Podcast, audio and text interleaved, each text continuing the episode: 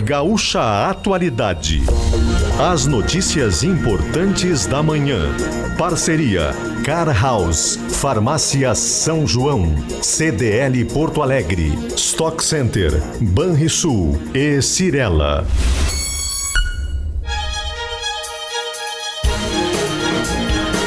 Andressa Xavier, Rosane de Oliveira e Giane Guerra.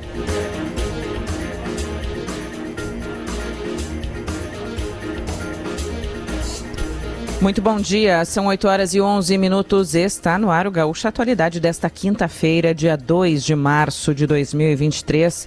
Temperatura em Porto Alegre, que tem céu azul, poucas nuvens, temperatura na casa dos 24 graus. Nós estamos chegando com as principais informações dessa manhã. Falaremos ainda da Serra Gaúcha sobre mais trabalhadores retirados de um alojamento que foi interditado em Bento Gonçalves. Passaram a noite em um hotel e agora é investigada a situação em que eles estavam. As informações virão na sequência aqui no Gaúcha Atualidade. Vamos falar ainda dos assuntos nacionais, vamos falar de estiagem aqui no Rio Grande do Sul e o pedido que foi levado do Rio Grande do Sul para a União, que ajuda, mas pode se esperar aqui aqui no estado do Rio Grande do Sul. Ainda o piso do magistério sendo pago por aqui. E o site Valores a Receber, que recebeu milhões de acessos nas últimas horas. Vamos trazer todo o serviço. Quem pode receber parte desses 6 bilhões de reais, esse é o total esquecido nos bancos. Nós vamos falar sobre esses temas aqui no programa. Rosane de Oliveira, bom dia, boa quinta-feira para ti, Rosane. Muito bom dia, Andressa, Giane, bom dia, ouvintes. Como é que alguém esquece dinheiro em banco, hein, gurias? Como é que alguém esquece dinheiro em banco? Eu não esqueço, mas também não tenho nesses valores a receber, claro, porque eu não esqueci nada. Eu quero introduzir aqui hoje um outro assunto também que eu acho super importante que a gente discuta, que é a taxação das apostas eletrônicas, sugerida pelo ministro Fernando Haddad como uma alternativa para se compensar a perda de receita com a correção da tabela do imposto de renda. A correção da tabela do imposto de renda não é simplesmente uma promessa de campanha, é uma obrigação moral do governo. Desde 2015 ela não era corrigida. Tem agora essa pequena correção, mas está longe da isenção dos 5 mil que o presidente Lula prometeu durante a campanha. E por que não buscar essa fonte de renda, já que desde 2018 existe uma lei que autoriza as apostas, são apostas feitas, na verdade, em sites que nem brasileiros são, são do exterior de um modo geral, e tudo é, é sem regulamentação. É, ninguém é obrigado a jogar, mas o imposto de renda a gente é obrigado a pagar compulsoriamente. Então faz uma compensação, porque assim como as loterias da Caixa, uma parte vai para a área social, vai para o Fundo Nacional de Desenvolvimento da Educação, vai para programas de estímulo ao esporte, por que não taxar esses jogos que movimentam quantias bilionárias e que podem sim ser uma forma de equilibrar o orçamento e desonerar o contribuinte que sai do seu salário o imposto de renda que ele paga. Giane Guerra, bom dia. Bom dia, Andressa. Bom dia, Rosane. Bom dia, ouvintes. Concordo com o posicionamento da Rosane. Estava até comentando com ela aqui antes do programa de que é justo, é justo taxar essas apostas eletrônicas e mais justo ainda se for para fazer uma compensação e a tão esperada correção da tabela do imposto de renda que todo mundo paga, certo? Claro, né? Quem está nessa isenção, nesse limite de isenção, que agora aumenta, mas ainda muito longe de compensar até mesmo a correção pela inflação dos últimos anos. Hoje também nós teremos à tarde novidades sobre a Petrobras. O presidente da Petrobras, Jean Paul Prats, o novo presidente da Petrobras, vai falar sobre várias questões polêmicas envolvendo a estatal, principalmente a fala do governo federal cada vez mais frequente de que a estratégia da empresa será revisada em preços, em venda de refinarias, em condução da distribuição de dividendos. Mais de 200 bilhões de reais em dividendos serão distribuídos entre os acionistas. Lembrando que entre os acionistas está o próprio governo federal, que recebe uma bolada sempre quando tem essa distribuição. Falou, Andressa, que nós vamos ouvir o Banco Central sobre o sistema Valores a Receber. Já estou reunindo aqui as dúvidas dos nossos ouvintes para nós colocarmos na entrevista, tirarmos essas dúvidas. Fiz agora uma postagem no meu Facebook para quem quiser colocar lá as dúvidas, mas pode mandar para qualquer uma de nós pelo WhatsApp da Gaúcha também. Nós vamos abordar este assunto. E que notícia boa começar março com essa chuva que vem bem. Estava dando uma olhada, tem uh, as, as lavouras precisam de chuva, principalmente na época de floração. E um terço das lavouras do, da safra de verão ainda estão nessa fase. Então a chuva vem tarde, mas vem muito bem. Que se espalhe por outras regiões. Temos chuva e que vem lá, em boa quantidade, né? É, no Vale do Rio Pardo, temos bastante chuva, mas o Cléo já disse, o dia, o dia mesmo não é hoje, é amanhã, né? Amanhã é que a chuva se espalha. E o calor deve dar um amenizado, que também é muito bom para a lavoura, né? Com certeza, o mapa aqui já está marcando chuva, bastante chuva, é o que se vê aqui no mapinha do celular também, além do Cleo, claro, né, que é a nossa bússola aqui que traz o nosso norte, nos diz quando é que vai chover, diz, nos diz como é que vai ser. Mas está marcando aqui chuva hoje, sexta, sábado, domingo, segunda, terça e quarta. Sol de novo no nosso mapinha aqui só na quinta-feira e na sexta. Pessoal que vai para Expo Direto já providencia a capinha de chuva, hein, Angélica? Já vai pronto, né? E a galocha. A galocha, claro. 8 e 17 vamos às ruas, vamos ao trânsito no Gaúcho Atualidade, que está começando com o Car House. O seminovo perfeito para você está na Car House. Farmácia São João, cada vez mais perto de você. CDL Porto Alegre, sempre em movimento. Stock Center, preço baixo com um toque a mais. Vem para o Banrisul, que a sua conta universitária está on. E conosco também Cirela, aqui no Gaúcho Atualidade. Trânsito, ruas. E aí, Leandro Rodrigues? Rodrigues.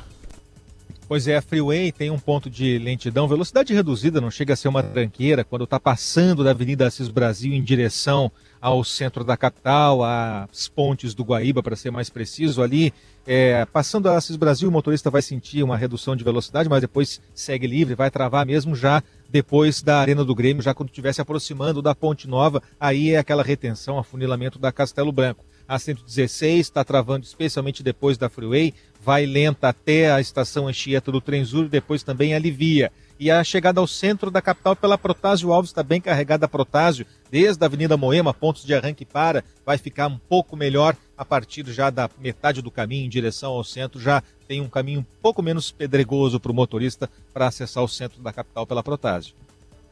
Valeu, as primeiras informações do trânsito aqui com o Leandro Rodrigues. E os destaques de abertura do programa com Sind Bancários, FETRA, FRS e sindicatos do interior. Nós vamos agora até a Serra Gaúcha para saber a situação desses 24 trabalhadores retirados de um novo alojamento que havia problemas em Bento Gonçalves. Foram para um hotel em Garibaldi que está sendo investigado agora por aí. Aline Ecker. Bom dia, Andressa. Bom dia a todos. Esses 24 trabalhadores, eles ficaram na casa de passagem em Bento Gonçalves, né, para onde eles foram levados depois da interdição desse alojamento, dessa pousada, até por volta das 10 e meia da noite de ontem. Depois eles foram levados, então, de van até o Hotel Pieta, em Garibaldi, né, cidade vizinha a Bento Gonçalves. Eles seguem hospedados no hotel durante o dia de hoje, porque, segundo o Ministério do Trabalho e Emprego, o empregador, né, o terceirizado que contratou esses trabalhadores deve fazer o acerto trabalhista e providenciar o retorno deles para as cidades de origem ainda hoje. Esse é o mesmo empresário investigado por trabalho similar à escravidão, né, que está envolvido no caso do resgate de 207 trabalhadores no último dia 22 todos eles, todos esses acolhidos na casa de passagem, depois levados ao hotel, eles falaram que tem vínculo empregatício com diversas empresas do investigado, que é o empresário Pedro Augusto de Oliveira Santana, né? então investigado por trabalho semelhante ao escravo. Eles foram acolhidos, tiveram toda a assistência da Secretaria de Desenvolvimento Social e Desenvolvimento Econômico do, do município de Bento Gonçalves, alimentação, toda a estrutura até que eles fossem então levados para esse hotel. Essa pousada ela foi interditada por irregularidades com a prefeitura, como a falta de habite. Ainda não há uma confirmação né, se o local tinha contrato de alojamento, conforme ocorrido na pousada alvo da operação da quarta-feira do dia 22, mas, segundo os bombeiros, esse espaço ele tinha risco, apresentava risco de incêndio.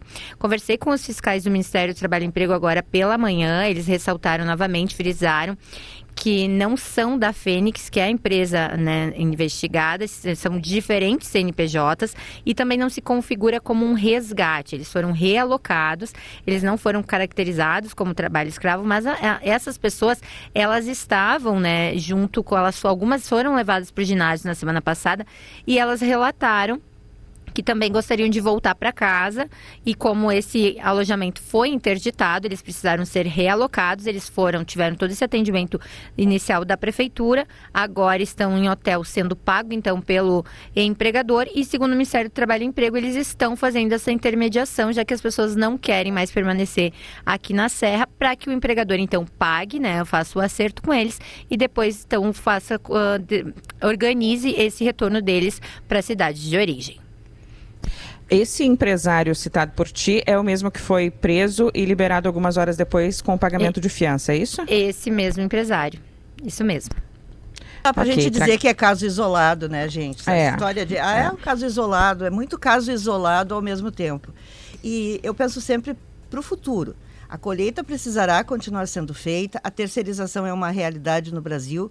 Agora é preciso que as condições oferecidas aos trabalhadores sejam dignas. Nós temos nesse momento de uma comoção que é comoção nacional com o que aconteceu em Bento Gonçalves. Nós temos todas as entidades mobilizadas mas isso não pode ser fogo de palha, tem que ser um trabalho conjunto, um trabalho das empresas, um trabalho das prefeituras, um trabalho do governo do estado, do Ministério Público do Trabalho, enfim, da Polícia Civil, no caso. Que e um tá... trabalho que continue, né, Rosane? Claro. Que não fique lá ah, em 2023, início, teve aquele problema, teve comoção nacional, uma série de medidas, e daqui a três anos, como é que vai estar?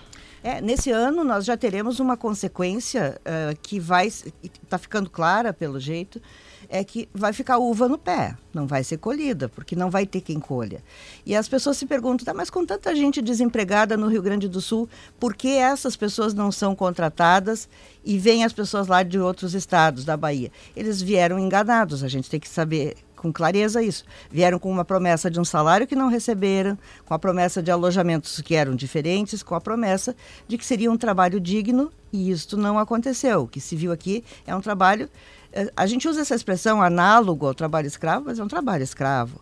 Então é preciso que se pense ali adiante e sem tapar o sol com a peneira. Houve uma coisa muito grave, tem que ser corrigido e tem que ser corrigido para as próximas safras. E não é só a safra, né? A gente fala safra da uva, mas tem o problema dos aviários, tem o problema é. de, da colheita da batata, da maçã, do brócolis, e de tudo, é, que, esse, em que vêm trabalhadores de outros estados. É, esse cuidado, até que a Andressa ontem frisou muito, né? Para não, não, não dizer que é algo uh, disseminado, que é só de uma cultura, de que é de um setor, de que é, né, que está todo mundo, todo mundo errado. Enfim, né, são, são esses casos que não são pontuais e não são isolados. Eu também queria fazer uma, uma observação em relação ao trabalho terceirizado. Não é que tem que acabar o trabalho terceirizado. A terceirização Mas tem que ter dignidade. É, é, não, a terceirização é ótima, muito usada pelas empresas, muito usada pelas empresas. Muitas empresas terceirizam, tem trabalhadores terceirizados, fazem tudo direitinho, como determina a lei, cuidando quem é o seu prestador de serviço contratado, cuidando do bem-estar dos trabalhadores. E, e, terceirizar serviços é importante, inclusive, para um funcionamento bacana da economia. Porque às vezes a empresa, por que, que a empresa terceiriza algum serviço? Porque ela precisa daquele serviço para sua atividade econômica, às vezes de forma pontual, às vezes permanente, e outras empresas têm um conhecimento e conseguem prestá-lo de uma forma mais eficiente. Então, então, por isso que ela contrata um prestador desse serviço. Muitas empresas fazem isso com serviço de limpeza, né? A empresa, Quase todas. É, a empresa tem um foco em determinada coisa, né? Ela, ela, ela é uma indústria, é, uma, é, uma, é um comércio e ele terceiriza a, prestação de serviço de limpeza, por exemplo. Daí tem uma outra empresa que o foco dela é ter trabalhadores, é o negócio dela, é, é fazer limpeza. E, e, funciona bem. Só que tem que entender que tem que cuidar, que isso não exime de responsabilidade. A lei determina. Não precisa mudar a lei, é só cumpri-la. Exato, é isso aí. Aline, eu tenho perguntas de ouvintes aqui, eu sei que já trouxe a informação, mas é importante é, frisar novamente. Ainda está sendo investigada essa situação, mas os ouvintes perguntam sobre o hotel em Garibaldi para o qual eles foram levados, porque tem a ligação com aquele caso de uma idosa que foi encontrada há algumas semanas, mais ou menos um mês, em situação análoga à escravidão neste hotel. E perguntam também se temos o nome das empresas. Acho que isso ainda não, né? As empresas para as quais eles trabalhavam. Os nomes das empresas não, ainda não temos, mas a gente sabe que, pelo relato deles, eles também trabalhavam, né, alguns deles afirmam que realizavam a atuação, trabalhavam tanto na safra da uva quanto no apanho de frangos. E a, o hotel, sim, é realmente o mesmo hotel, né? Chamou atenção quando o Ministério do Trabalho e Emprego divulgou o nome desse hotel, justamente pelo caso anterior da, da idosa, né, que estava lá há 40, que foi, foi localizada depois de 40 anos desaparecida. Mas nós vamos atualizando essas informações e trazendo também essas respostas aos ouvintes ao longo da programação. Obrigada. Aline Ecker, direto da Gaúcha Serra, com todas as informações. Tem detalhes também lá em GZH de mais 24 trabalhadores retirados de um alojamento. O que tem em comum aqui, e que não é surpresa, é o mesmo empresário que terceirizava, que terceiriza há anos na Serra Gaúcha, Pedro Augusto de Oliveira Santana, e que também não nos surpreende, né, Rosane? Foi preso, pagou fiança de 40 mil reais e lá está ele de novo nas manchetes. É, esse empresário, e ele não está sozinho, né? Ele tem um sócio também, então essa tem que desbaratar isso e é preciso que a gente tenha serenidade nesse momento. Eu vejo, Andressa Gianni, ainda né, muita irresponsabilidade nas redes sociais. Essa história assim de passa régua, tudo por baixo, nada presta, tem que boicotar o Vale dos Vinhedos, tem que boicotar a Serra Gaúcha. Não, não e não. Esta é uma região produtiva, uma região que precisa corrigir os seus erros, mas que não se pode fazer uh, tábua rasa, de jogar tudo para baixo, como se todo mundo estivesse envolvido nessas falcatruas. É para resolver o problema e para que daqui para frente a gente tenha esta clareza de como as coisas funcionam. Por exemplo, Caxias do Sul não tinha nada a ver com o peixe, né? Esse vereador foi se meter de pato a ganso aí e botou Caxias no jogo. Caxias estava fora da história. Então, é muita ignorância. Tem muita ignorância aí de, de várias partes, mas eu me preocupo muito também com essa histeria que há nas redes sociais, como se todo mundo fosse culpado de uma atitude vil, de uma atitude baixa, de uma atitude condenável que precisa ser punida dentro da lei.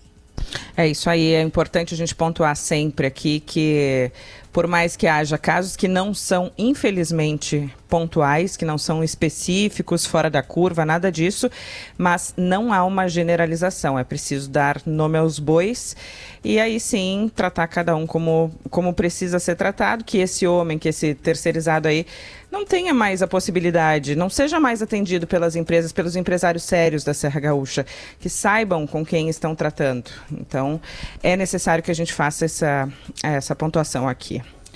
8h28, vamos a Brasília. Rodrigo Lopes, muita informação por aí. Governador Eduardo Leite esteve na capital federal. O que aconteceu, hein, Rodrigo? Teve marcação de audiência com o presidente Lula para tratar do tema estiagem. Depois foi desmarcado, depois alguém receberia e acabou onde o documento levado pelo governador, hein? Bom dia. Bom dia, Andressa, Rosane, Giane, os nossos ouvintes. Pois é, né? Faltando atenção do governo Lula com a estiagem, nosso assunto frequente aqui, afinal são milhares de agricultores enfrentando dificuldades. E ontem o governador Eduardo Leite passou o dia aqui na capital federal. Ele tinha uma audiência com o Lula, que havia sido marcada para seis da tarde de ontem, foi cancelada por questão de agenda antes mesmo de Leite sair de Porto Alegre. A viagem do governador foi mantida, aqui ao longo do dia foram tentados vários encontros com ministros, com Alexandre Padilha, com Rui Costa, mas a verdade é que ninguém pôde receber o governador. No final, ali pelas quatro da tarde, ofereceram o secretário de Assuntos Federativos, André Ceciliano, ou seja, né, Andressa, terceiro escalão. E foi entregue, foi entregue um ofício um ofício pelo governador, no entendimento de Leite, aquela ida dos ministros aí ao Estado, a Ulha Negra, foi importante, houve o anúncio dos 430 milhões de reais, mas outras medidas concretas são necessárias e nesse ofício recebido por esse senhor, então o André Ceciliano, e a gente não sabe onde foi parar esse ofício lá no Planalto até agora, se está sendo dado andamento, mas o fato é que nesse documento aí o governador Leite traz 14 propostas de ações conjuntas Somei aqui um valor estimado né, em 1,6 bilhão de reais. É, deixa eu te interromper, mas eu quero análise da Rosane sobre isso.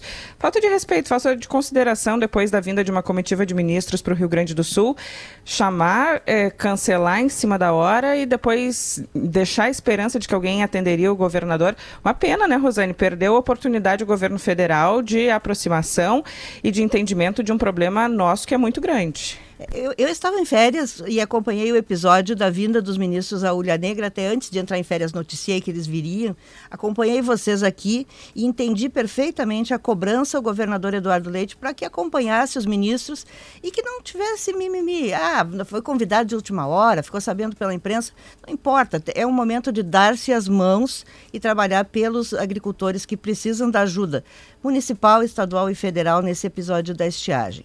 Agora eu viro a minha crítica, que eu teria feito a mesma que vocês fizeram, ao governo federal. Foi desrespeitoso com o governador gaúcho. Então não marca. Mas quem sugeriu, vamos reconstituir, ouvi aqui no Atualidade, quem sugeriu a ida do governador a Brasília para um encontro com o presidente foi o ministro Paulo Teixeira. Falou aqui, exatamente. Falou aqui, eu tava, não estava dia... trabalhando, mas estava é, ouvindo. Foi ele que deu essa informação que até nos chamou a atenção na primeira resposta a uma pergunta da Andressa, ministro do Desenvolvimento Agrário. E dias antes, não é, Andressa, o ministro da Agricultura, Carlos Fávaro, disse que as portas estavam abertas para quem quisesse pensar o agronegócio de forma racional. Exatamente. Aqui não tem que ter disputa política. É óbvio que está subentendida uma disputa política, mas ficou muito ruim o presidente. Marca a audiência. Quem, quem confirmou para o Piratini? Foi a presidência da República. Não foi o Lula que pegou o telefone e ligou: Ó, oh, Leite, vem cá, vamos conversar. Foi a presidência, tem agenda marcada. Depois, em seguida, ela foi desmarcada. E ontem, o governador fez. Aí tentou o chefe da Casa Civil não, não foi atendido. Tentou o ministro das Relações Institucionais, não foi atendido. E foi, acabou nesse encontro com o André Siciliano, que é das relações federativas, é do ramo, mas é o sub do sub do sub, né? Então me parece que houve aqui um problema político que não deveria acontecer se todos estão com o mesmo foco, que é ajudar os agricultores. Não pode ter disputa de beleza nesse caso. É preciso que fique claro quais são as medidas de um governo, quais são as medidas de outro e quais são aquelas que têm que ser adotadas pelos dois em conjunto, sem disputa política. Gente, a eleição é 2026, não, é. não dá para botar o carro na frente dos bois. Esse é o momento em que tanto o Eduardo Leite quanto o presidente Lula precisam atender os interesses do Estado e do país. Eleição é Rodrigo, é mais tarde. Rodrigo traz é, essa lista que foi levada nesse documento. Isso, trazendo alguns detalhes. São, então, 14 propostas né, de uma ação conjunta, um valor estimado aí em 1,6 bilhão de reais. Tem iniciativas rápidas, um valor baixo aí de investimento, como a aquisição de reservatórios flexíveis de água potável, valor aí de 1 milhão de reais. Mas tem também investimentos grandes, né? A implantação de cisternas para famílias de baixa renda. Neste documento entregue por Leite tem um valor estimado de 415 milhões de reais e projetos de fôlego também, como canais de distribuição das barragens de Jaguari e Taquarembó, no valor de 400 milhões. É, são 14 iniciativas, é, tem descritivo, está ali na, na coluna da Rosane de Oliveira, e também está todo esse descritivo ali, eu estou só resumindo alguns dos, dos elementos trazidos aqui pelo governador Leite, que infelizmente né, passou por esse desrespeito aqui por parte do governo federal. Presidente da FETAG, Federação dos Trabalhadores na Agricultura do Rio Grande do Sul, Carlos Joel da Silva. Antes mesmo de entrar nessas medidas listadas aí pelo Rodrigo levadas pelo governador Eduardo Leite, quero pedir primeiro uma atualização do senhor sobre a situação que temos aqui no Rio Grande do Sul e sobre essa expectativa com a chuva dos próximos dias. Bom dia. Bom dia, Andressa. Bom dia, Rosane. Bom, bom dia, dia, Giane. A, a chuva veio, né? Começou a vir mais homogênea, veio num volume maior, mas ainda tem regiões que nem as missões que as chuvas não vieram ainda para amenizar nem o, a falta de chuva para o plantio, né? para, vamos dizer, para a, as plantas. Mas o nosso maior problema hoje é a água para o consumo. São água, consumo de animais, consumo humano, que nós temos com muitos problemas, muitas propriedades sem água, né? E para isso vai precisar chover bastante. As chuvas que estão vindo agora vai amenizar os prejuízos, principalmente na soja, né? O hortifruti granjeiro que começa a, a, produzir agora também ele melhora, né? Mas os prejuízos que já estão dados, esses não não vai resolver com a chuva agora. Né? E como nós temos vindo aí, Andressa, né, três anos de estiagem, os agricultores se descapitalizaram. Né? Nem o ano passado, nem esse ano, teve medidas assim de socorro aos produtores. Eles tiveram que, é, com raras exceções, né, com, ah, vamos dizer assim, o troca-troca aqui no estado que não vê, que não precisou pagar, o, a, a, parte dos agricultores que tiveram aquele desconto do governo federal de 35%, e demais os produtores tiveram que segurar as pontas, né, com eles mesmos. Então se descapitalizaram. A situação do produtor hoje ela é bem preocupante do momento e para o futuro. Né? Tem muitos produtores que, além de não conseguir cumprir com as suas obrigações com os bancos, com as cooperativas, com as, as cerealistas, eles vão ficar com o, vamos dizer assim, o poder de buscar crédito para fazer as próximas, a, a, a, o próximo ano, plantar o próximo ano, muitos produtores vão ficar com dificuldade a gente olhando a lista assim da, do que foi pedido lá no início, do que foi prometido pelos governos, vamos dar uma atualizada o que foi atendido já e o que precisa, Carlos, ser atendido com mais urgência nesse momento para que os produtores saiam do sufoco. Na verdade, o, o, aqui no estado, a única coisa que foi atendido emergencial é a questão que as prefeituras e o Estado, a Defesa Civil, está tentando atender essa demanda da água lá na ponta, né? Que o governo do Estado anunciou o recurso para as prefeituras, o próprio governo federal anunciou, não sei quando vai chegar esse recurso, mas ele anunciou em Ilha Negra, né? Atender essa, essa deficiência hídrica, essa questão de levar água. A outra questão que o governo do Estado apontou e que vai ficar ah, diretamente do bolso do agricultor é esses 25 milhões do troca-troca que vai ser anistiado.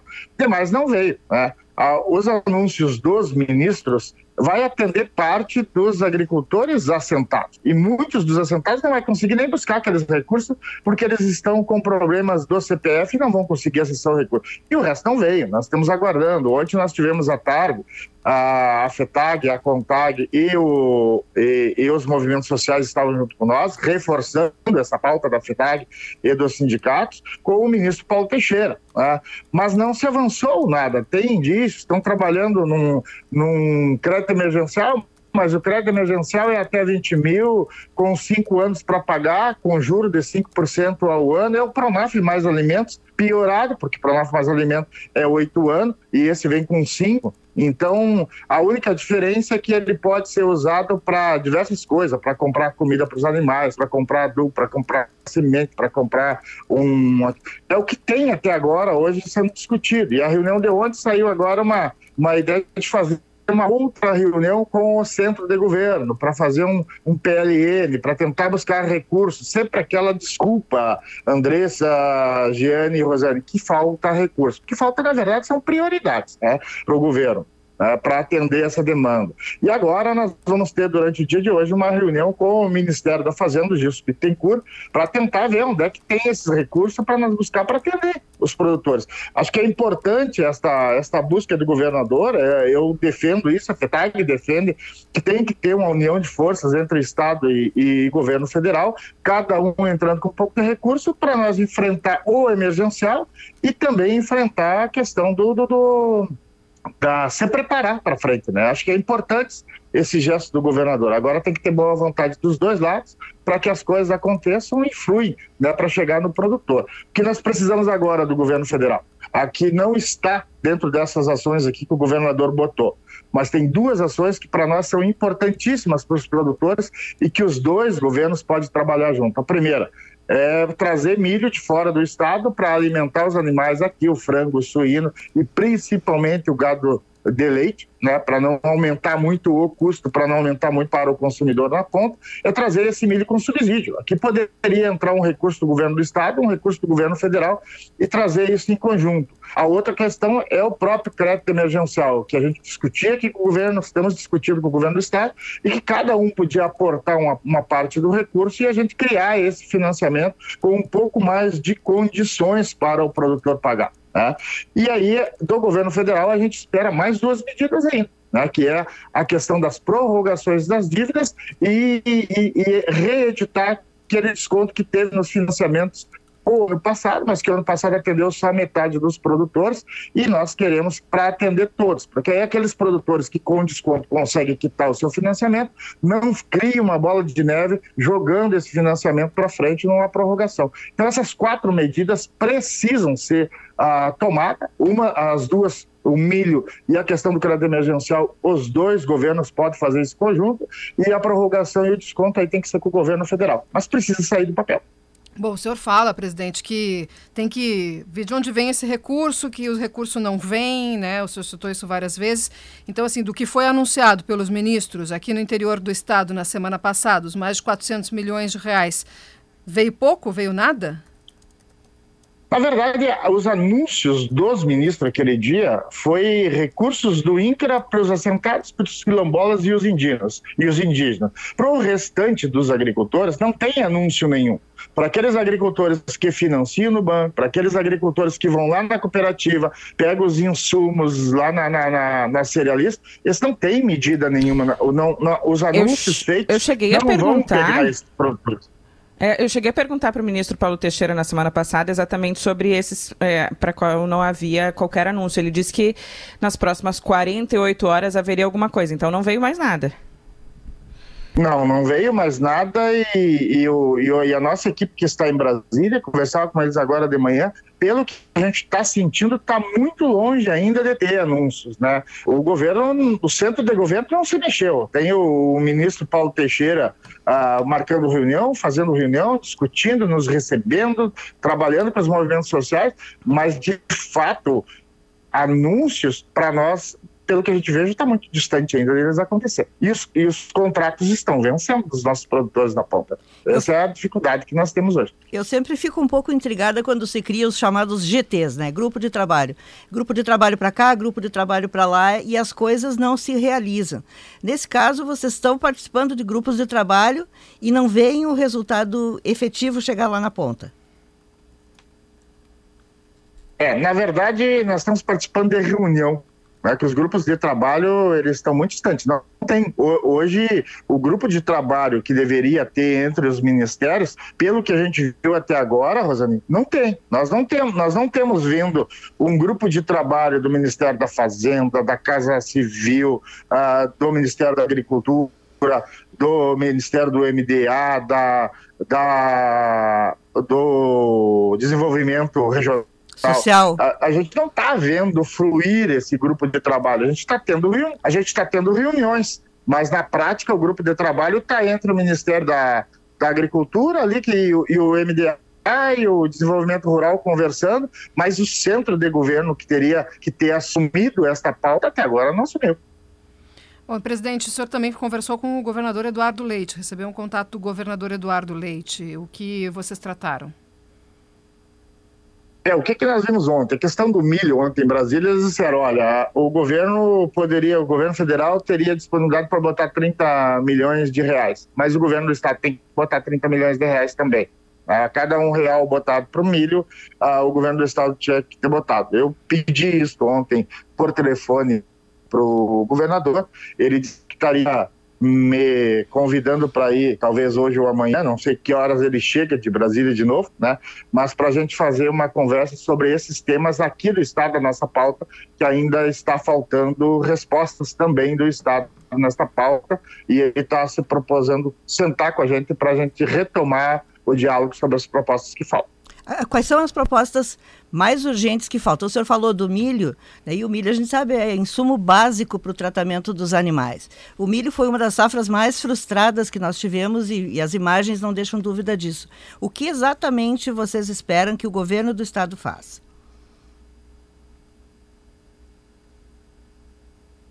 É, são, são essas quatro pautas. Vamos dizer, o milho, para vir para cá, são a questão do crédito emergencial, a questão das prorrogações alongadas, com prazos mais alongados, para o agricultor poder alongar e poder buscar financiamento, porque se ele usar, começar a usar de novo o, crédito, o manual de crédito, ele vai, eh, vai impactar as condições de pagamento dele e a próxima safra ele não vai conseguir fazer. Então tem que ter um alongamento através de uma resolução e o. Não se preocupe que é o nosso sinal de 8h45. Pode continuar. Teve um corte mesmo, Rosane. Seriam essas quatro pautas que nós precisamos urgentemente tirar do papel. A última pauta, presidente, cortou a ligação na hora que o senhor estava falando, depois da prorrogação das dívidas. Qual é a última pauta?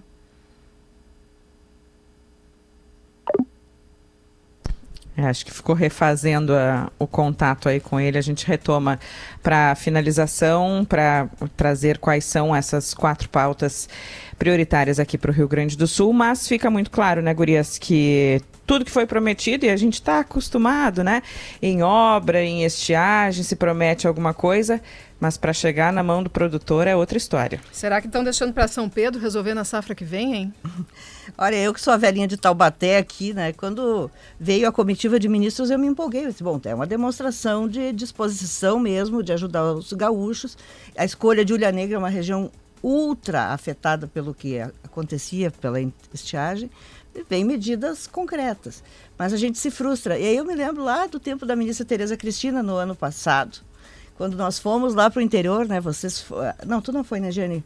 Não. Aquela, a Andressa e Gisele para um lado. Numa cobertura internacional. Tu estava numa cobertura internacional. Eu fui para Santo Ângelo e Passo Fundo e recém a ministra tinha passado para lá e a gente ouvia a mesma coisa. A ministra veio, prometeu, prometeu e as coisas não, não saíam do papel. É.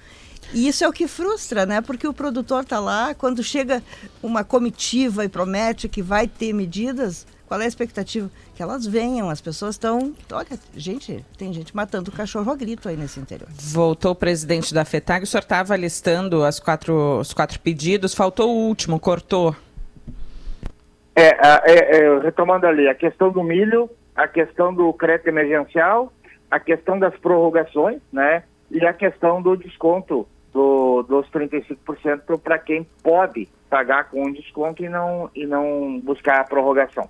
Isso sempre é melhor o agricultor não prorrogar, porque ele não compromete o futuro. Né? Então são essas quatro pautas hoje que nós precisamos. Duas delas dá para fazer em conjunto, governo do Estado e governo federal, e as outras duas é do governo federal, só que precisa vir a resposta. Presidente, a gente falou até agora na sua entrevista sobre medidas emergenciais que, que são necessárias imediatamente. Para a gente não encerrar a entrevista sem falar nas medidas estruturais, alguma coisa de sinal, algum sinal de avanço na irrigação, na, sobre as reservas de águas da chuva? Até agora só tem o programa do Estado que ele anunciou, mas que não está regulamentado. Né? E nós temos dito ao governador que tem que mudar o sistema. Ah, se nós quisermos, de fato, fazer, nos preparar para o futuro, nós temos que criar um financiamento. O agricultor não quer tudo de graça, não os açude, a cisterna, o poço artesiano. Nós queremos um subsídio no financiamento, mas que esse financiamento seja direto ao produtor no banco. Aí, quando ele vai pagar as, as parcelas lá, ele tem o desconto previsto lá do subsídio. Aí nós vamos andar. Esse modelo em que o governador anunciou ano passado, de fazer através de convênio com as prefeituras, não deu certo não vai dar certo. Eh, esbarra na burocracia. Então nós temos que ter um programa de armazenagem de água permanente no Estado, um programa de Estado e não de governo, que passa ao governo e ele continua, para que a gente vai se preparando. Isso tem que ficar na mão do produtor fazer, o produtor faz. Basta ter um projeto, um, um financiamento com condições para ele pagar e com subsídio. E o agricultor vai fazer. A gente vai, vai estar junto com o agricultor fomentando para ele fazer. Isso nós precisamos fazer. E aí o produtor vai ver, bom, a minha propriedade é pequena, não dá para fazer um açude, mas dá para fazer um bebedouro. Não dá para fazer um bebedouro, mas tem espaço para uma cisterna.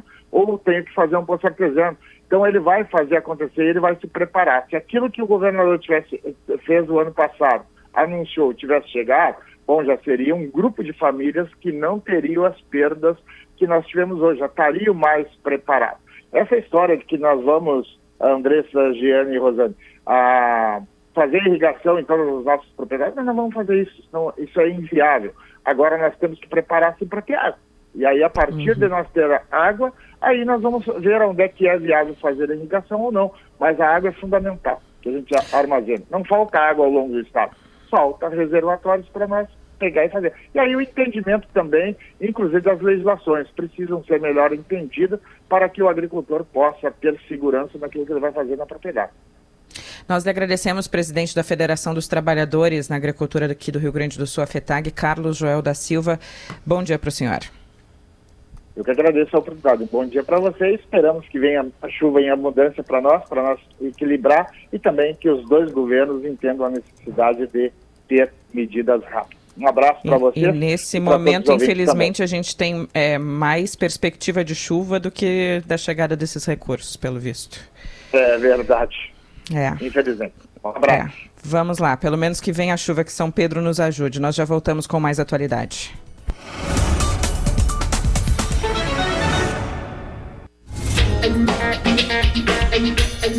Quero ressaltar aqui, Rosane e Giane, que não fomos nós que prometemos tudo que os ministros trouxeram para cá. Não fomos nós que demos prazo, não fomos nós que dissemos que seria mais rápido, que em até 48 horas haveria liberações, haveria novos grupos sendo atendidos. Não fomos nós. Tem ouvintes aqui dizendo, mas vocês estão cobrando rapidez, uma coisa que é, que é complexa.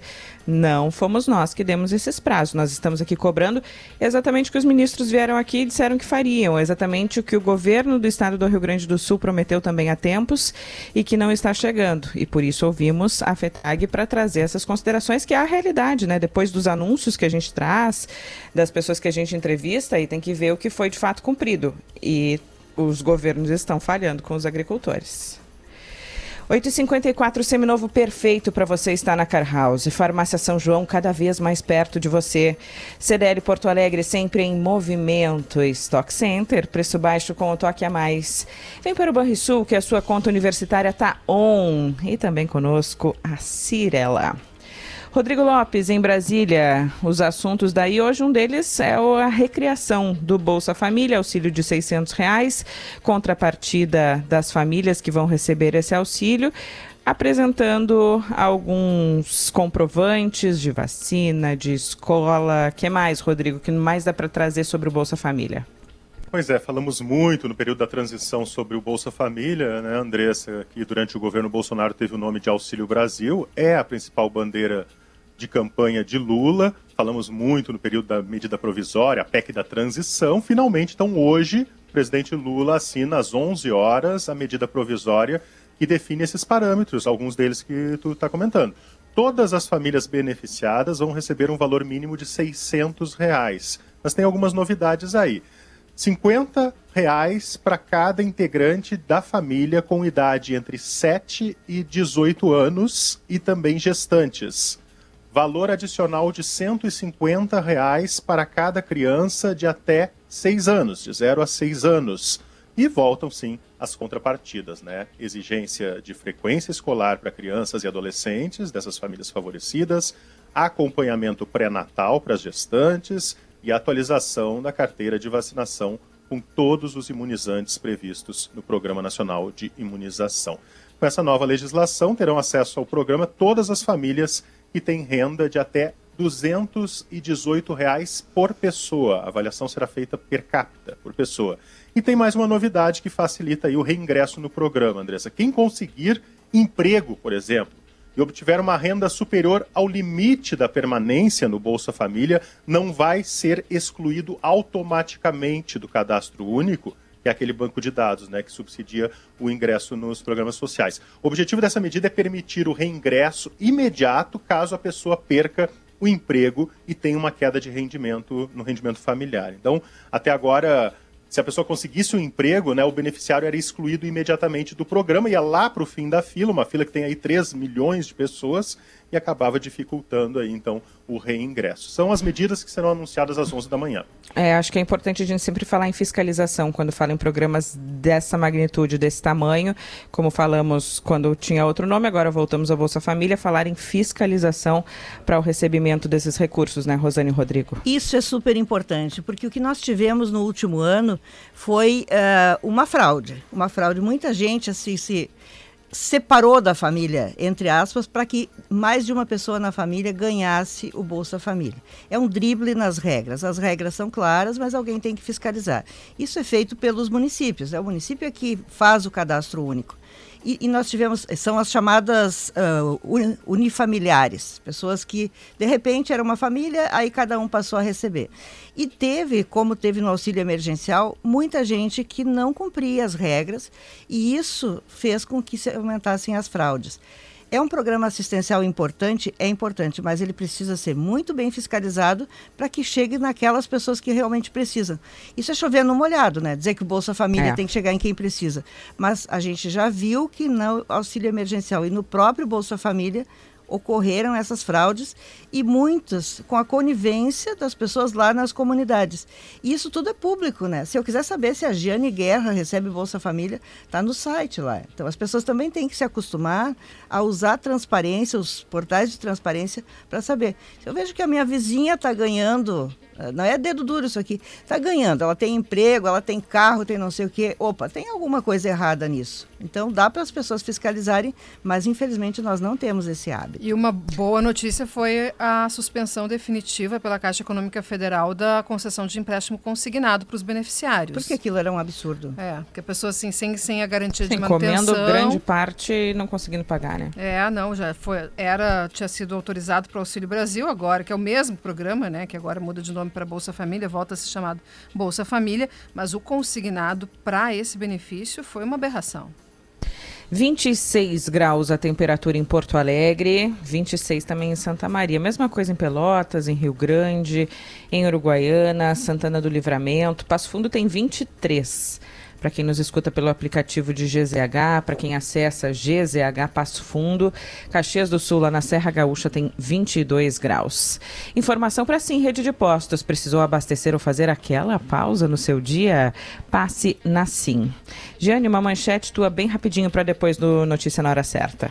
Olha, lojas americanas em crise, em recuperação judicial, está fechando uma unidade aqui em Porto Alegre. Nós voltamos em seguida com mais atualidade logo depois do Notícia na Hora Certa. Lembrando que estamos aqui com Car House, São João, CDL Porto Alegre, Stock Center, Banrisul e Cirela. Saíram os dados do PIB, economia brasileira crescendo no ano passado, os dados de Anne Guerra. Abrindo aqui o site do IBGE, Andressa, o PIB cresceu 2,9% em 2022. Bem em linha do que estava se projetando, esse crescimento do PIB brasileiro para o ano passado. Desculpa, desculpa, me afoguei aqui. se empolgou e se afogou. Fui falar da desaceleração do último trimestre e me afoguei, né? Não, é, e assim como também se projetava, tá, teve uma desaceleração do PIB no último trimestre do ano, 0,2%.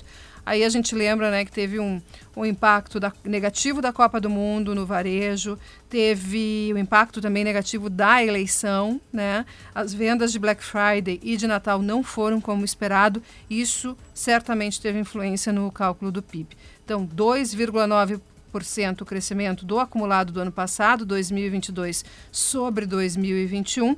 Nós tivemos um recuo da agropecuária, nós tivemos um desempenho positivo da indústria de 1,6%. Nós tivemos, no entanto, o crescimento que foi o grande destaque foi do setor de serviços. Setor de serviços que no cálculo do PIB engloba comércio e a prestação de serviços também, né? o comércio de bens e o comércio de serviços, 4,2%.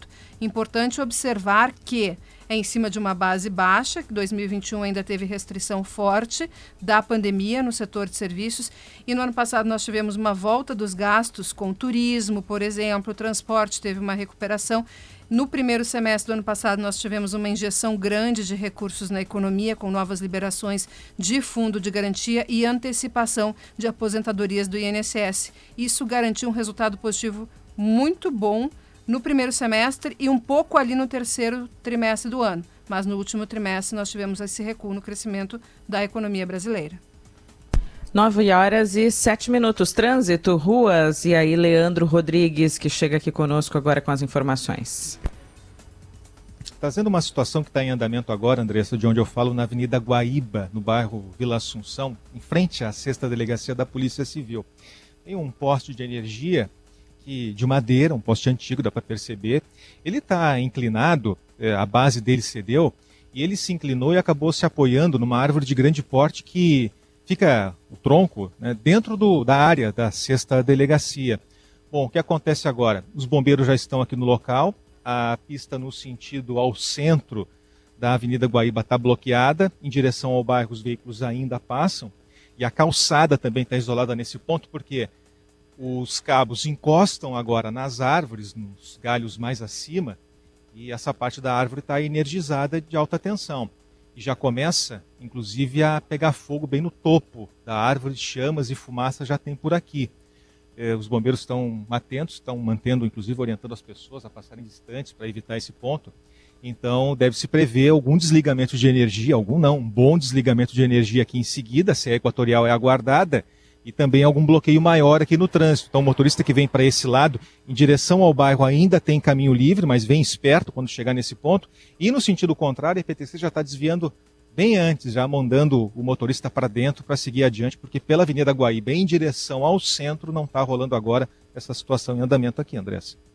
Tem mensagem aqui do André na entrada da 116 São Leopoldo, trânsito bem complicado. Siga e pare, tudo parado por ali. Mensagem dos nossos ouvintes que chegam pelo WhatsApp 996995218. Vamos a Brasília mais uma vez, ter o outro destaque por aí, Rodrigo. Andressa, foi publicado hoje no Diário Oficial da União o decreto que transfere a Agência Brasileira de Inteligência, a ABIN, para a Casa Civil liderada pelo ministro Rui Costa. A ABIN estava até então sob o guarda-chuva do Gabinete de Segurança Institucional, né, que era comandado e é comandado pelo general Marco Edson Gonçalves Dias. Essa medida aí vem a partir dos atos extremistas do dia 8 de janeiro, né, uma tentativa de desmilitarizar a ABIN e amenizar aquela desconfiança que o Lula tinha e tem, de certa forma, sobre militares no governo. Lembrando, naquele café da manhã, que a gente participou, Lula disse que as portas do Palácio do Planalto haviam sido abertas por dentro. Então essa mudança está nesse escopo aí. O que eu estou apurando aqui, uma informação praticamente confirmada, é de que essa agência brasileira de inteligência, a BIM, deve ser chefiada por um gaúcho. O ex-diretor-geral da Polícia Federal, delegado Luiz Fernando Correa. Aí no Rio Grande do Sul ele foi chefe da Delegacia de Repressão em Entorpecentes, da Superintendência da Polícia Federal, isso entre 2001 e 2003. Ele foi responsável também pela segurança nas Olimpíadas do Rio e atuou como secretário nacional de segurança. Portanto, o delegado gaúcho Luiz Fernando Correa deve ser o chefe da ABIN, agora, de novo, sob o escopo civil, né? não mais como parte do Gabinete de Segurança Institucional. Seria uma boa indicação, né? Uma pessoa muito competente, Luiz Fernando Correia. Então, uma boa indicação para a BIM, que tem a obrigação, entre outras, muitas obrigações, entre outras, de fazer a varredura dos currículos das pessoas que são indicadas para o governo. E nisso vamos combinar que a BIM anda falhando, né? Ou ela informa e o governo não dá bola e acaba entrando algumas pessoas que têm um currículo que não deveria justificar a presença no, dos ministérios ou em cargos de segundo escalão. Qualquer nova informação, chama aí de Brasília. Valeu, Rodrigo. Valeu, combinado. 9 horas e 11 minutos. Os destaques de abertura do programa foram com Sind Bancários, FETRAF, RS e sindicatos do interior. Jane, para quem está chegando agora, retoma as informações do PIB, a economia brasileira crescendo como se esperava no ano de 2022. Crescimento de 2,9%, o crescimento do PIB no ano passado, principal indicador da economia. Já era esperado esse crescimento, o mercado financeiro estava com suas apostas para um avanço em torno de 3%. Lembrando o desempenho por setor, a agropecuária teve um recuo, a agropecuária teve um recuo no ano passado, foi o único setor, grande setor do, do, do, cálculo do PIB, que teve essa, essa queda. Nós tivemos na indústria um avanço de 1,6%, mas o grande crescimento que sustentou o desempenho do PIB foi do setor de serviços. O setor de serviços cresceu mais de 4%. No cálculo do PIB, o setor de, de serviços ele tem, ele considera o comércio de bens, né, o varejo, e também o comércio de serviços, a prestação de serviços. Então engloba muita coisa, engloba aí a loja de roupa, engloba a loja de calçados, engloba supermercados uh, e também turismo, transporte também entra no, no, nesse, nessa variável serviços. E também o que eu chamo sempre atenção, estava dando uma olhada aqui, é no crescimento do, da, da formação bruta de capital fixo, né? essa sigla que é FBC F, que é o investimento privado investimento privado teve um crescimento no ano passado de 0,9%, só que recuou no último trimestre, recuou 1,1%, maior recuo entre as variáveis. E o que é o investimento privado? O que, que ele sinaliza? Ele sinaliza a uh, tendência do setor privado de investir na sua fábrica, de investir no seu negócio, e isso está muito, muito relacionado à confiança.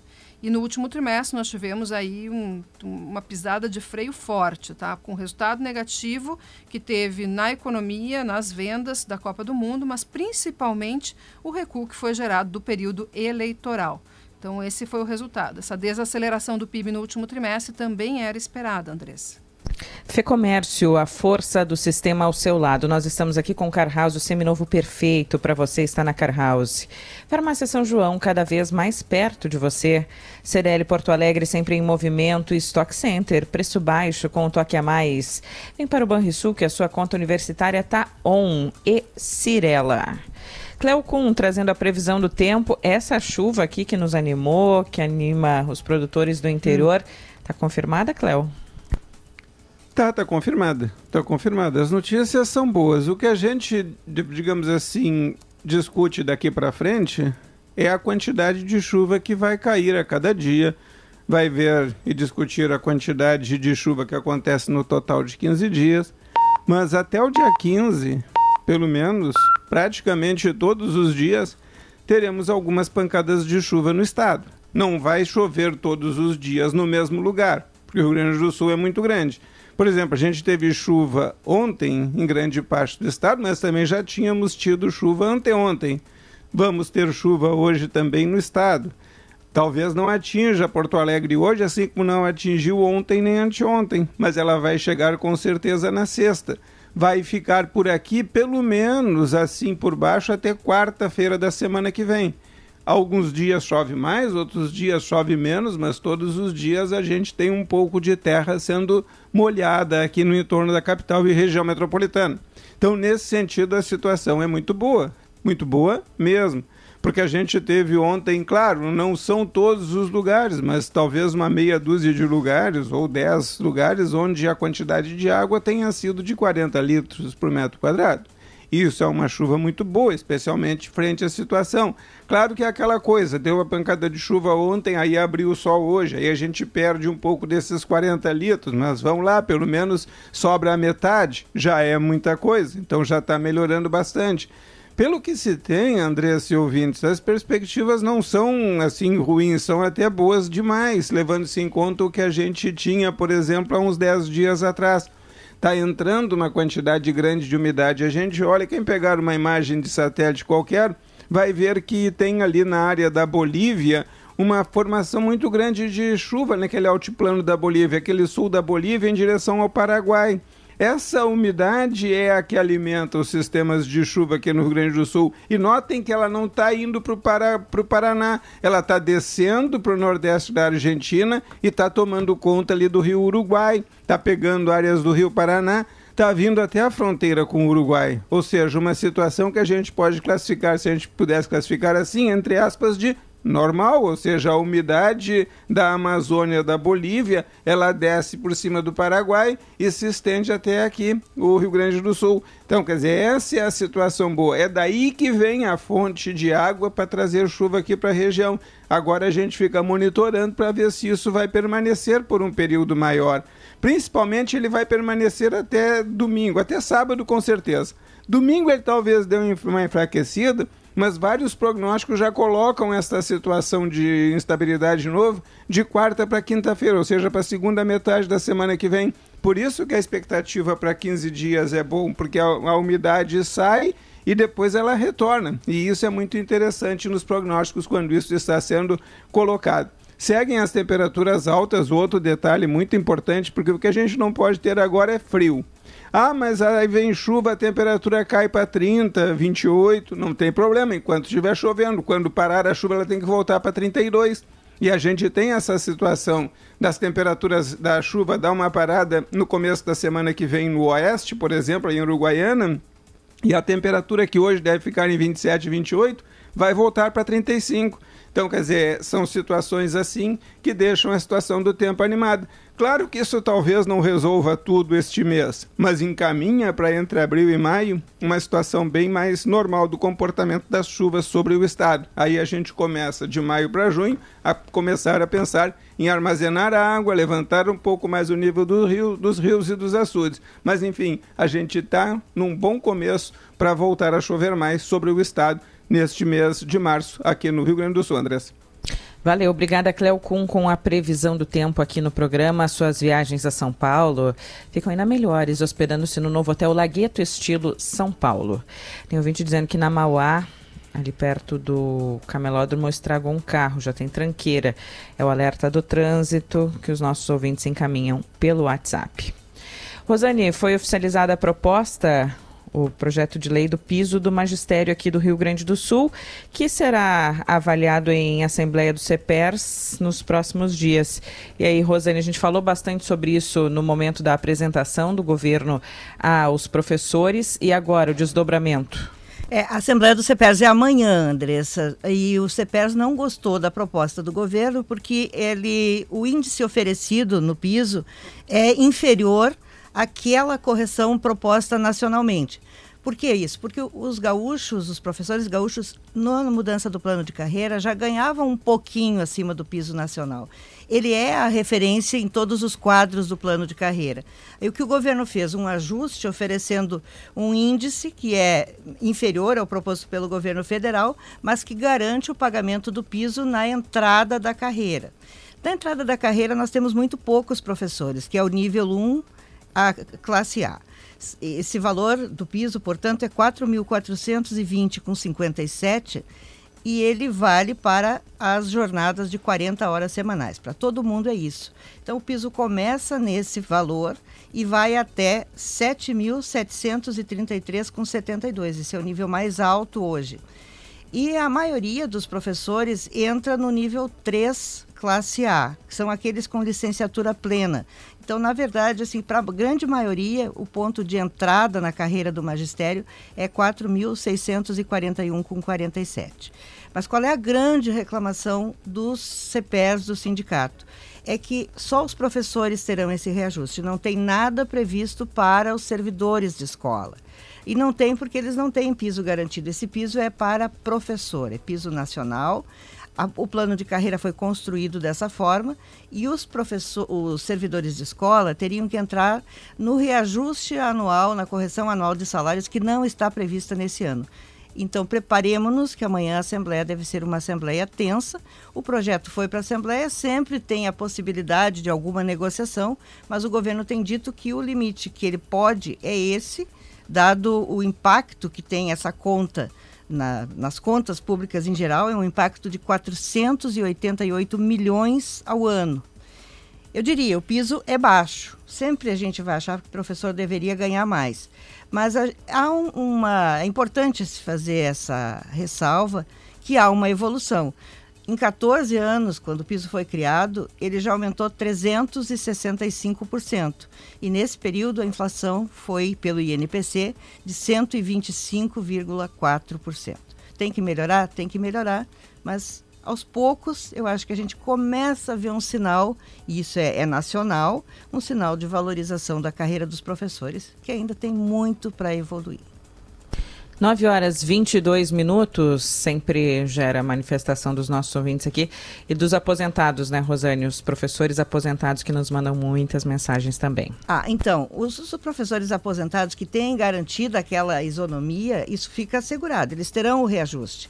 O problema dos professores aposentados é que existe um cálculo que é difícil de explicar aqui, porque na mudança do plano de carreira, Aquilo que é o básico, o subsídio, eles têm assegurado, não tem nenhum problema. O professor da classe X vai ser igual, igual da ativa. Agora, tem os chamados penduricários, que são aquelas vantagens pessoais que eles incorporaram ao longo da vida e que ficaram congeladas nas tais parcelas de equivalência, parcela de irredutibilidade, é toda uma o contra-cheque é todo confuso dos professores aposentados. E essa é uma reclamação. Então não é um aumento linear de, de quase 10% para todo mundo. Não, esse é o aumento no piso, nas caixinhas do plano de carreira, mas no caso dos aposentados terá diferenças e é um cálculo um a um, para se dizer, porque tem que considerar cada vantagem. Ah, o professor foi diretor de escola, incorporou aquela vantagem. Ah, o professor teve tantos avanços de tempo de serviço, incorporou aquela vantagem. Isso muda de professor para professor, aposentado no caso.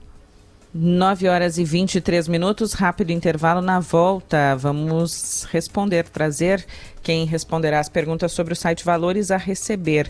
Foi aberta, a, será reaberta a consulta para 6 bilhões de reais no total, esquecidos nos bancos. Já houve mais de 5 milhões de acessos ao site nas últimas horas. Para as pessoas que querem saber quais são os critérios, nós vamos responder isso logo depois do intervalo.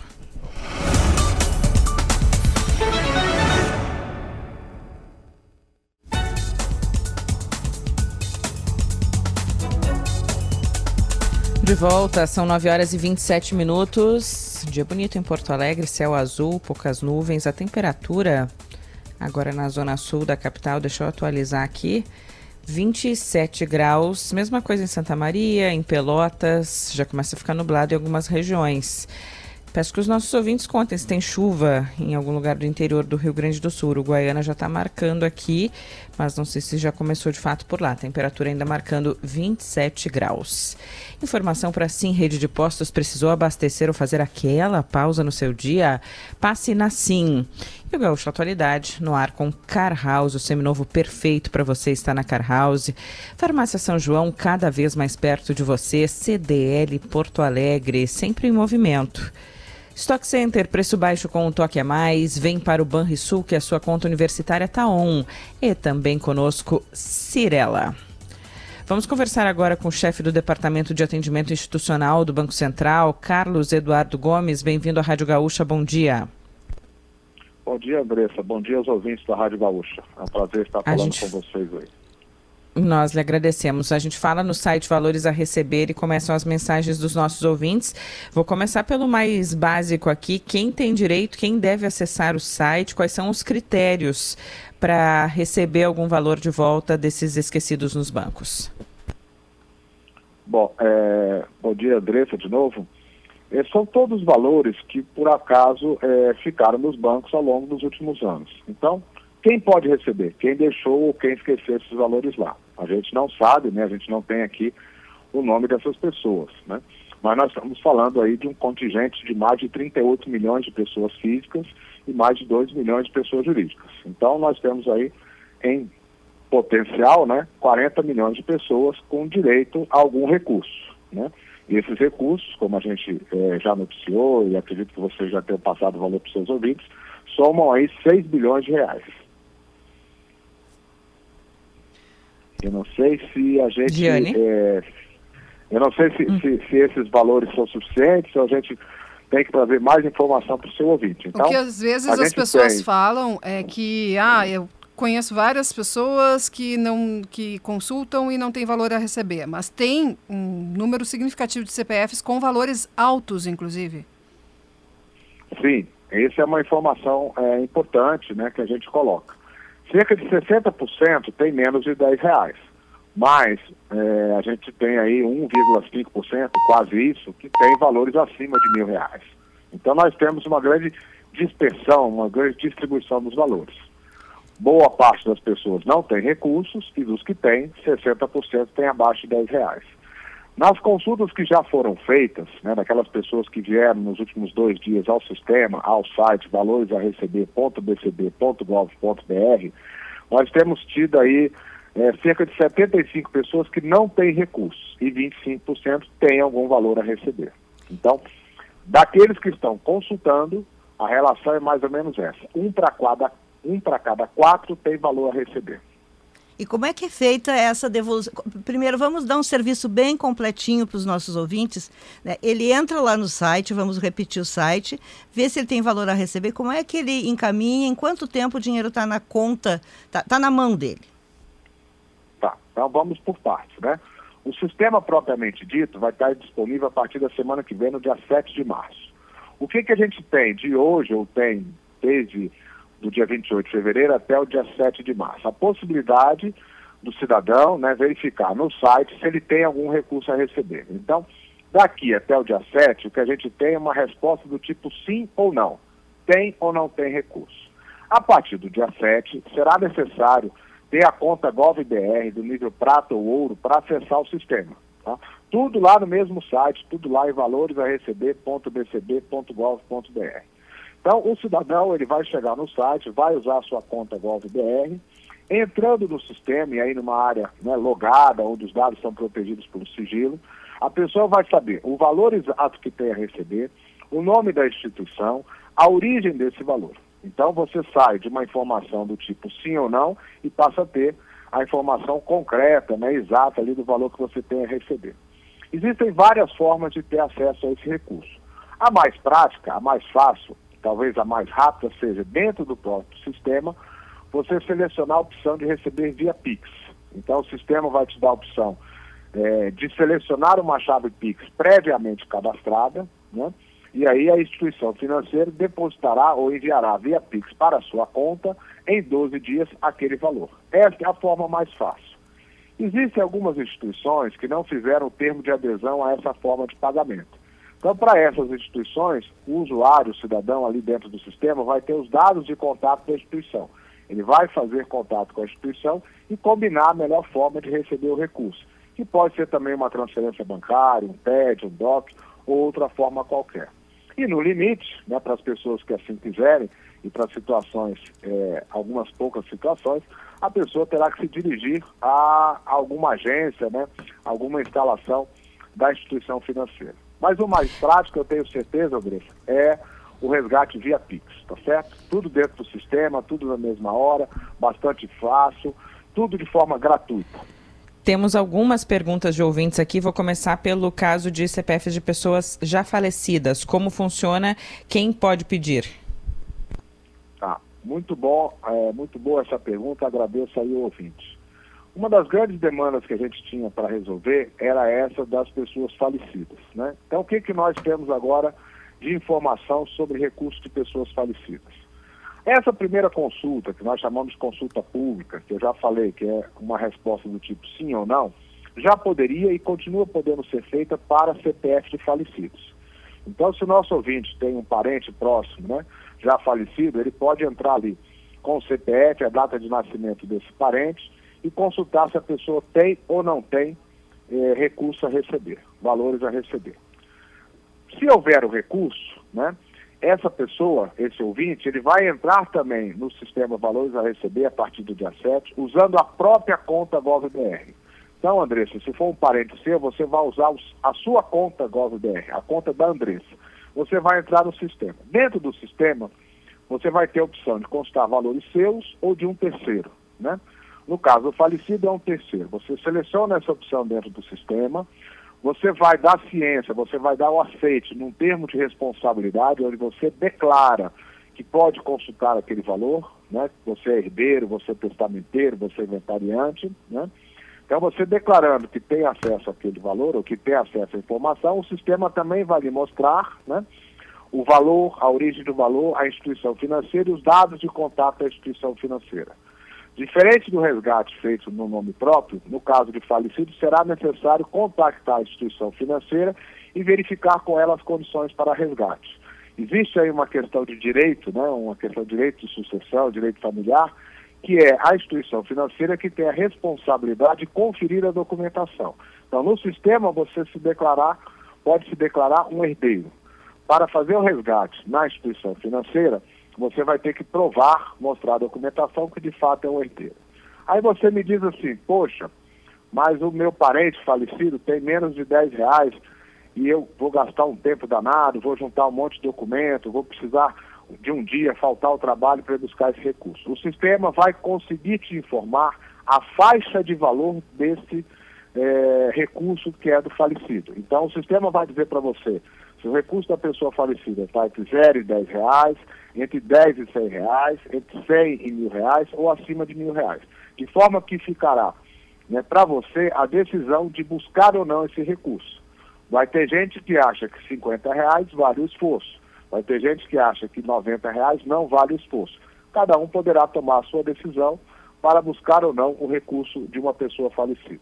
Esse assunto gera dúvidas aqui também de ouvintes que eu estou recebendo. O Elvis pergunta: e se tiver um irmão, nesse caso, de serem herdeiros dessa pessoa? Porque na hora do, de mostrar a documentação no banco, isso provavelmente vai aparecer, que tem um irmão e tem que dividir o dinheiro. Imagina dividir 10 reais. Exatamente. Então, por isso é que a gente vai dizer o montante, né, porque a gente sabe né, que o inventário, a partilha, tudo isso tem um custo, né? Isso é um processo, é um processo que a nossa lei prevê, né? Que foge aí da alçada do Banco Central. Então a gente vai dizer, ó, é menos de 10 reais. Caberá ao, aos irmãos, né? Avaliarem se vale a pena, né? É, abrir um processo legal ou abrir um inventário. Hoje a gente tem a possibilidade de inventário extrajudicial, mas caberá aos irmãos decidirem, né? Se vale ou não a pena resgatar aquele recurso. Esse dinheiro que não for resgatado, tem um prazo para resgatar e depois o que não for resgatado, eh, o que vai ser feito dele? É, essa é uma ótima pergunta. O dinheiro ele permanece na instituição financeira e a nossa legislação não prevê outra destinação que não a permanência do dinheiro na instituição financeira. Tá? Existem alguns poucos casos em que esse dinheiro vai sumindo ao longo do tempo. Né? Então, no caso de consórcios, por exemplo, existe uma taxa de administração desse recurso. Então, no longo prazo, esse recurso de consórcio pode deixar de existir. Né? Então, na maior parte dos casos, e eu acho que é essa que o ouvinte tem interesse, na maior parte dos casos o dinheiro permanece da instituição à disposição é, do dono do dinheiro. Né? Se é uma pessoa falecida, nós temos essa situação aí de decisão. Tá? A nossa legislação não prevê um destino para esse recurso. Temos algumas perguntas aqui, algumas dúvidas sobre como fazer depois do dia 7, já que aparece ali, e o senhor falou, da conta ouro ou da conta prata. Que o senhor explique melhor é, quem já está nesse padrão e quem não está, não tem conta ouro ou conta prata, o que precisa fazer? Existe um site né, do, do governo também, da conta GovBR, e é lá que a gente precisa resolver essa questão do nível de acesso. Né? Então, a GovBR é um projeto do governo, né, um, né, um projeto, uma política de governo digital, em que a gente passa a ter um único login para acessar qualquer serviço do governo. Então, é preciso acessar a conta GovBR. Para aqueles que não têm, criar uma conta, né, a gente normalmente começa com uma conta nível bronze, né, e depois a gente vai subindo de nível para prata ou ouro. Prata ou ouro são níveis que nos, nos permitem acessar dados protegidos pelo sigilo. Tá? Então, o site é isso, é na conta GovBR. Tá? É, é, vamos deixar isso mais claro, porque é, a conta GovBR é uma conta que a gente usa, inclusive, se eu não estiver enganado, pelo menos assim eu interpreto a minha, para ter acesso ao Conect SUS. Para saber das minhas vacinas, eu uso uma conta GovBR. Agora, como é que eu sei se eu sou bronze, prata ou ouro? É a mesma é a mesma conta, você está correto, André. A conta que você usa no Conect SUS, a conta que você usa para serviço do INSS, a conta que você usa aqui no Banco Central para ter acesso aos relatórios do registrado. É a mesma conta. Né?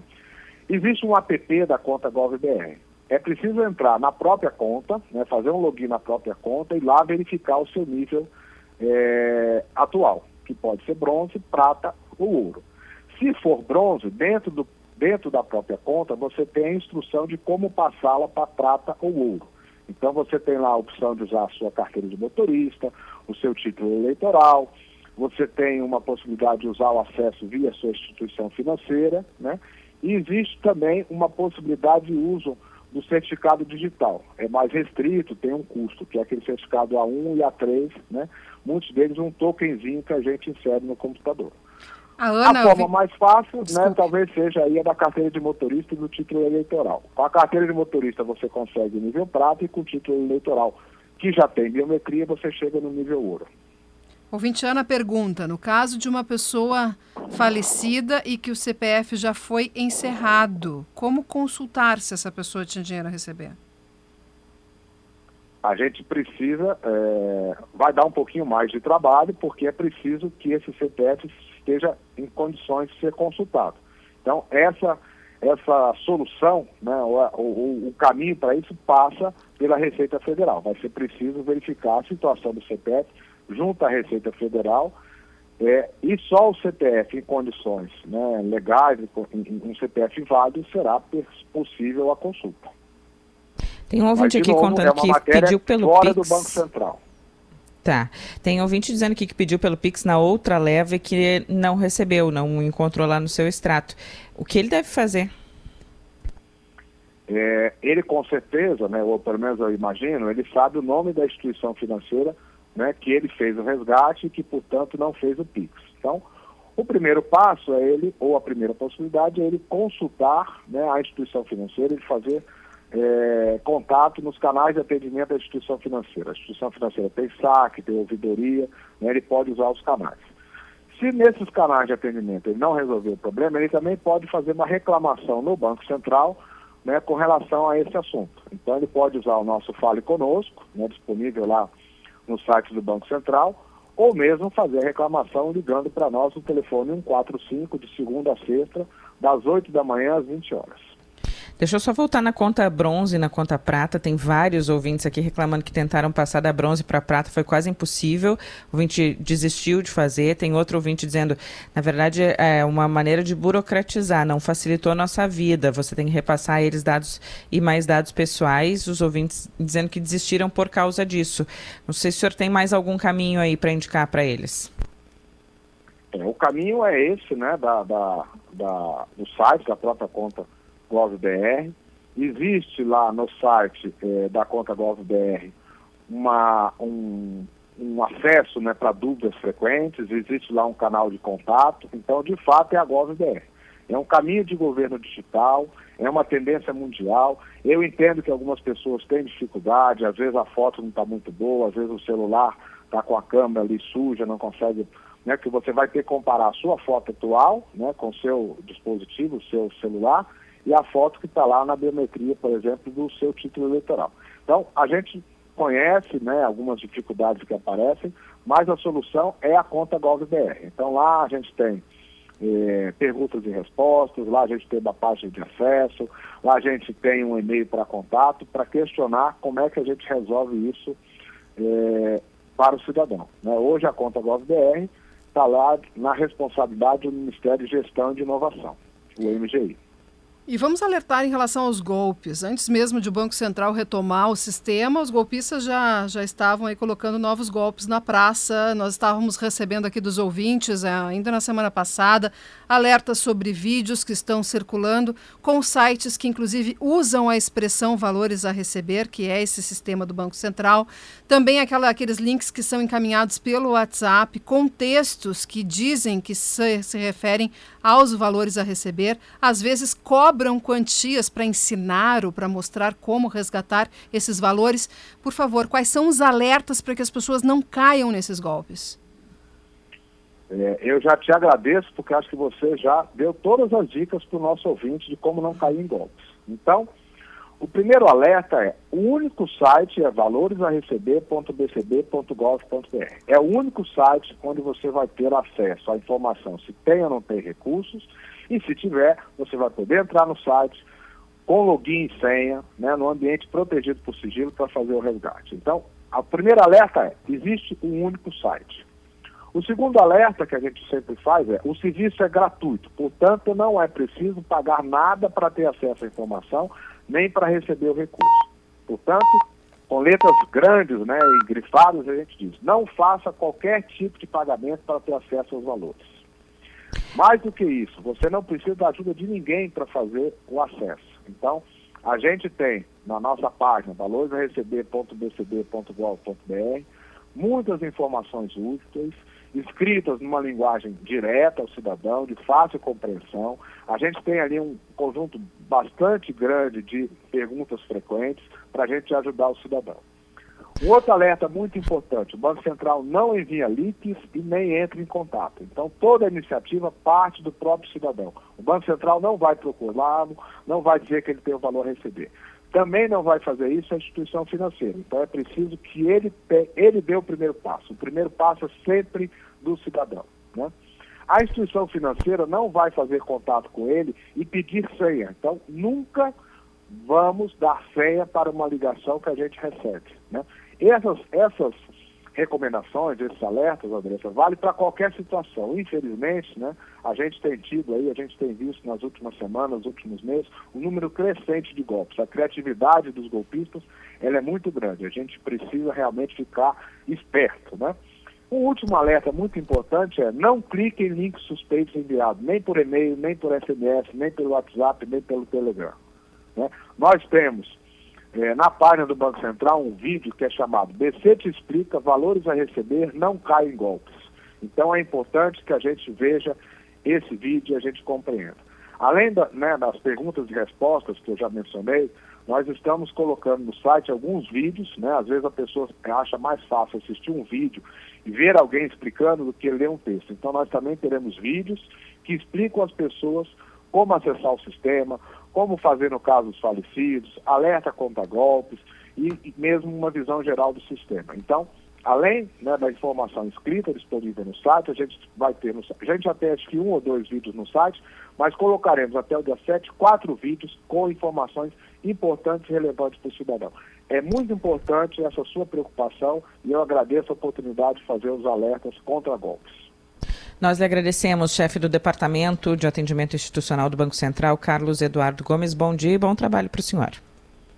Eu que agradeço. É um prazer falar com você e com os ouvintes da Rádio Gaúcha. Espero poder é, ajudar hoje e sempre que for preciso.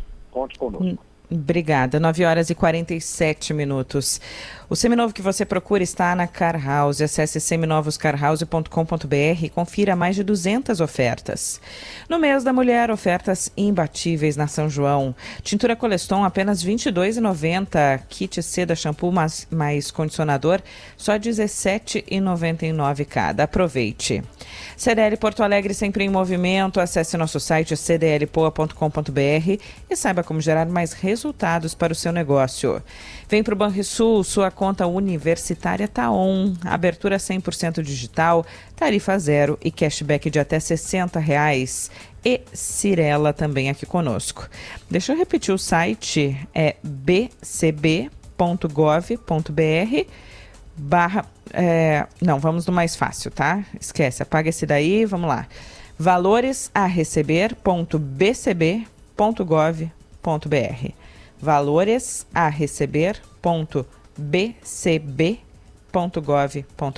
ênfase nessa extensão aí, bcb.gov.br, é porque é o site do Banco Central, do governo federal, né? E não é, por exemplo, se a gente coloca valores a volta e meia aparecem outros sites de golpes. Não é este. É bcb.gov.br a extensão. Ou entra direto no site do Banco Central, né, Andressa? Um outro caminho. E aí no site do Banco Central eles colocam ali no super destaque esse programa, esse sistema Valores a Receber. Pode ir por ali para não ter erro. E um ouvinte nosso brincou, né, que, que uh, avisaram ele que ele esqueceu um guarda-chuva no banco, mas aí não foi pelo valores a receber. Não foi. Ele ali é só valor um financeiro. Aqui, esqueci um guarda-chuva no banco, foi a única coisa que ele encontrou para pegar de volta. Uhum. Chove lá em Uruguaiana, aviso dos nossos ouvintes. Giane, fala sobre as americanas antes do intervalo. É, Americanas, empresa gigante do setor de varejo, está em recuperação judicial, que começou a crise com uh, o rombo bilionário, rombo de 20 bilhões de reais que foi informado, agora está em recuperação judicial com mais de 40 bilhões de reais. Pois então, surpreendeu que a loja da Americanas no Moinho Shopping aqui em Porto Alegre está fechada e já tem vários tapumes ali na frente, tapumes assim, as vitrines estão já tapadas, né, não está aberta. Foi fechada ontem, a informação que eu obtive, não foi avisado o Sindicato dos Comerciários de Porto Alegre, sendo que havia um acordo da empresa com o sindicato para fazer essa informação. Estou buscando um posicionamento da empresa porque às vezes isso aconteceu em outros shoppings antes, a Americanas transferiu a sua unidade de um espaço maior para um espaço menor. Ainda não obtive retorno, mas estou buscando essa informação. Então, fechamento de uma loja da Americanas aqui em Porto Alegre. Lembrando que a empresa está numa situação muito delicada ainda não apresentou o seu projeto de reestruturação, que precisa ser aprovado pelos credores, como em qualquer processo de recuperação judicial. E que chama a atenção ontem que a Americanas enviou um comunicado ao mercado para informar que pagou o salário dos funcionários, para ver o ponto da crise que a, empresa está enfrentando. É impressionante, né? Uma empresa desse tamanho, que a gente sempre teve como uma referência e que sempre também foi referência, no caso, principalmente depois que o Lehman entrou no negócio, referência de gestão e tudo, ter caído nessa situação e cada vez mais claro que omitiram informações dos acionistas. Né? Esse rolo aí não é uma, uma simples probleminha de contabilidade. Tem fraude clara no meio. Tem fraude, tem que mostrar, tem que mostrar quem foi negligente, quem agiu. Nós não temos problemas nós só no setor público, né? Temos problemas no setor privado também, eh, e esse caso da Americanas é relevante e tem que entender o impacto em cascata disso. Olha, tem empresas, empresários aqui no Rio Grande do Sul que eu conheço, com quem eu tenho conversado e que uhum. tem a Americanas como seu principal cliente. Nós já voltamos com mais Gaúcha Atualidade.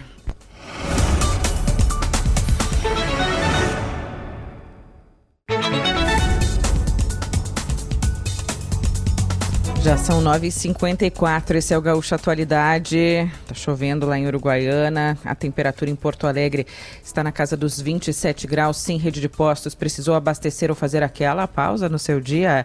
Passe na Sim. Pedro Ernesto Denardim chegando. Acesse solarnagaúcha.intelbras.com.br e se mude já a tua economia com a Intelbras. Deu a lógica, né, Pedro? Bom dia. Bom dia, energia solar é um negócio maravilhoso que está crescendo, graças a Deus. E, bom, agora vai ter o imposto do sol também, vai ter uma coisinha aí que a gente vai ter que pagar, mas continua sendo uma coisa muito boa e sugiro que todo mundo coloque na sua casa, tá?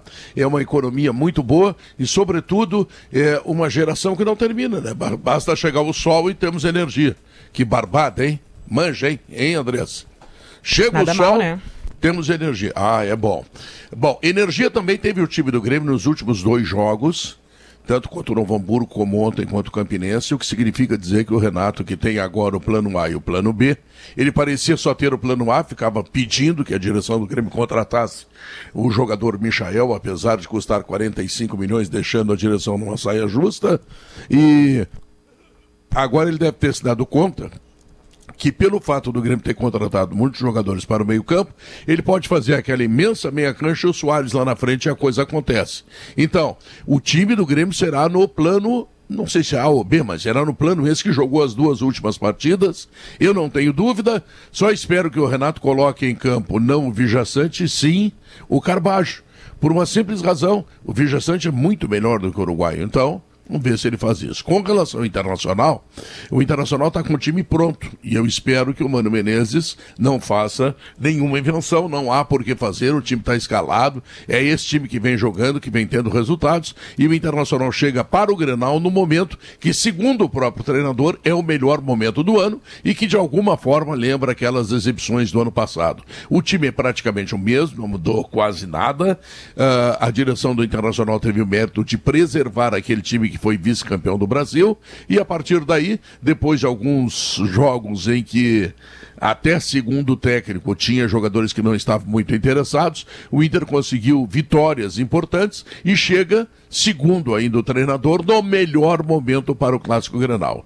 Os ingressos estão esgotados, Andressa, o que significa dizer que o torcedor não está né, muito nessa da tabela aí, porque Grêmio Internacional estão classificados, o Grêmio primeiro, o Inter em segundo, mas o torcedor quer uma coisa que é muito mais importante, ele quer ganhar do seu adversário. Ingressos esgotados do lado do Grêmio e muito provavelmente do lado do Inter, onde são apenas dois mil ingressos e certamente a direção colorada com facilidade irá encontrar esses dois mil torcedores interessados em assistir a partida. Portanto, o Grenal agora, tudo é Grenal, Andressa, não se fale mais nada, só Grenal e eu tenho certeza de que teremos um grande jogo, porque o Inter é vice-campeão brasileiro e o Grêmio não é nem parecido com aquele Grêmio do ano passado, que causava calafrios na torcida do Grêmio. É um Grêmio muito melhor, com muito melhores jogadores, uma revolução rápida, extremamente competente feita na gestão do novo presidente, o Alberto Guerra. Um negócio assim impressionante que está deixando o torcedor do Grêmio muito feliz. Agora, o Granal é, digamos assim, encruzilhada da felicidade, né? Quem ganhar fica numa uhum. felicidade imensa e quem perder fica numa desconfiança tremendamente grande. Enfim, é isso que temos para o momento. Doutor Andressa, um bom período, um bom Beijo parto, que a Antônia venha com saúde, que Amanhã aconteça ainda tô tudo aqui, bem. senhor. Amanhã também? Amanhã eu venho, amanhã ah, não, então tudo isso que eu disse agora eu vou dizer amanhã, tá? é, guarda para amanhã. Não, não me deixa assim hoje. Tá bom, tá bom. Beijo, Pedro. Tchau. Valeu. Pedro Ernesto Denardim, solar na gaúcha.intelbras.com.br. Rosane, fica para amanhã é, a, a, tua promessa aqui de falar sobre a taxação de apostas online para compensação da nova tabela do imposto de renda, tá bom? Tá ótimo e pode ser que o próprio ministro evolua, porque os dados por enquanto são imprecisos, mas a ideia me agrada e me agrada muito. Até amanhã, Rosane. Até amanhã, um bom dia a todos. Tchau, Giane. Tchau, Giane. Tchau, Grias. Falamos juntas. Até amanhã. Valeu, Giane Guerra. Nós estamos aqui com o Car House voltaremos amanhã também com Car House, Farmácia São João, CDL Porto Alegre, Stock Center Banrisul e Cirela. Te esperamos amanhã, sexta-feira, às 8h10.